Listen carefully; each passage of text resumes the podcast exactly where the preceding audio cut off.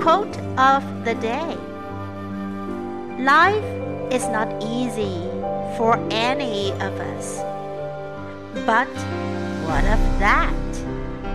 We must have perseverance and, above all, confidence in ourselves.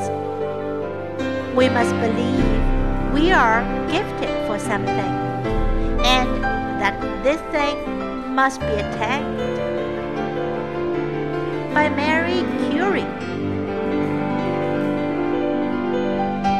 Life is not easy for any of us, but what of that? We must have perseverance and, above all, confidence in ourselves. We must believe we are gifted for something and that this thing must be attained. Word of the day